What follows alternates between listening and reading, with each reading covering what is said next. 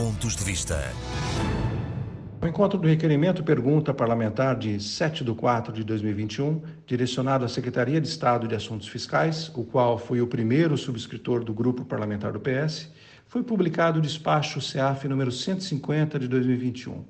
que prorroga até o dia 30 de junho de 2022 o prazo para nomeação de representante fiscal para os cidadãos portugueses residentes no Reino Unido, o que representa um verdadeiro alento aos que lá residem.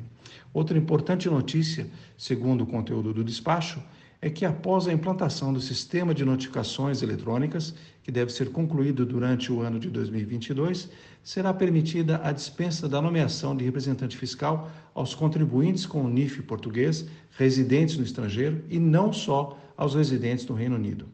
Este foi um pleito que formulamos no início da atual legislatura e que agora é finalmente atendido e materializado porquanto é mais uma importante conquista para todos os cidadãos da diáspora.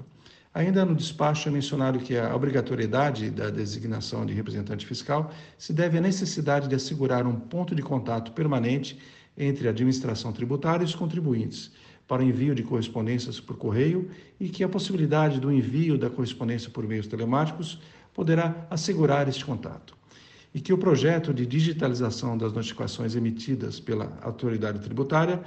permitirá o envio de correspondência por meios telemáticos, se encontra em fase de implantação, estando previsto que possa estar concluído no decurso do ano de 2022, altura em que o sistema, funcionando exclusivamente por via eletrônica, permitirá a dispensa da obrigação de designação de representante fiscal por parte de contribuintes com número de identificação fiscal português que residam no estrangeiro.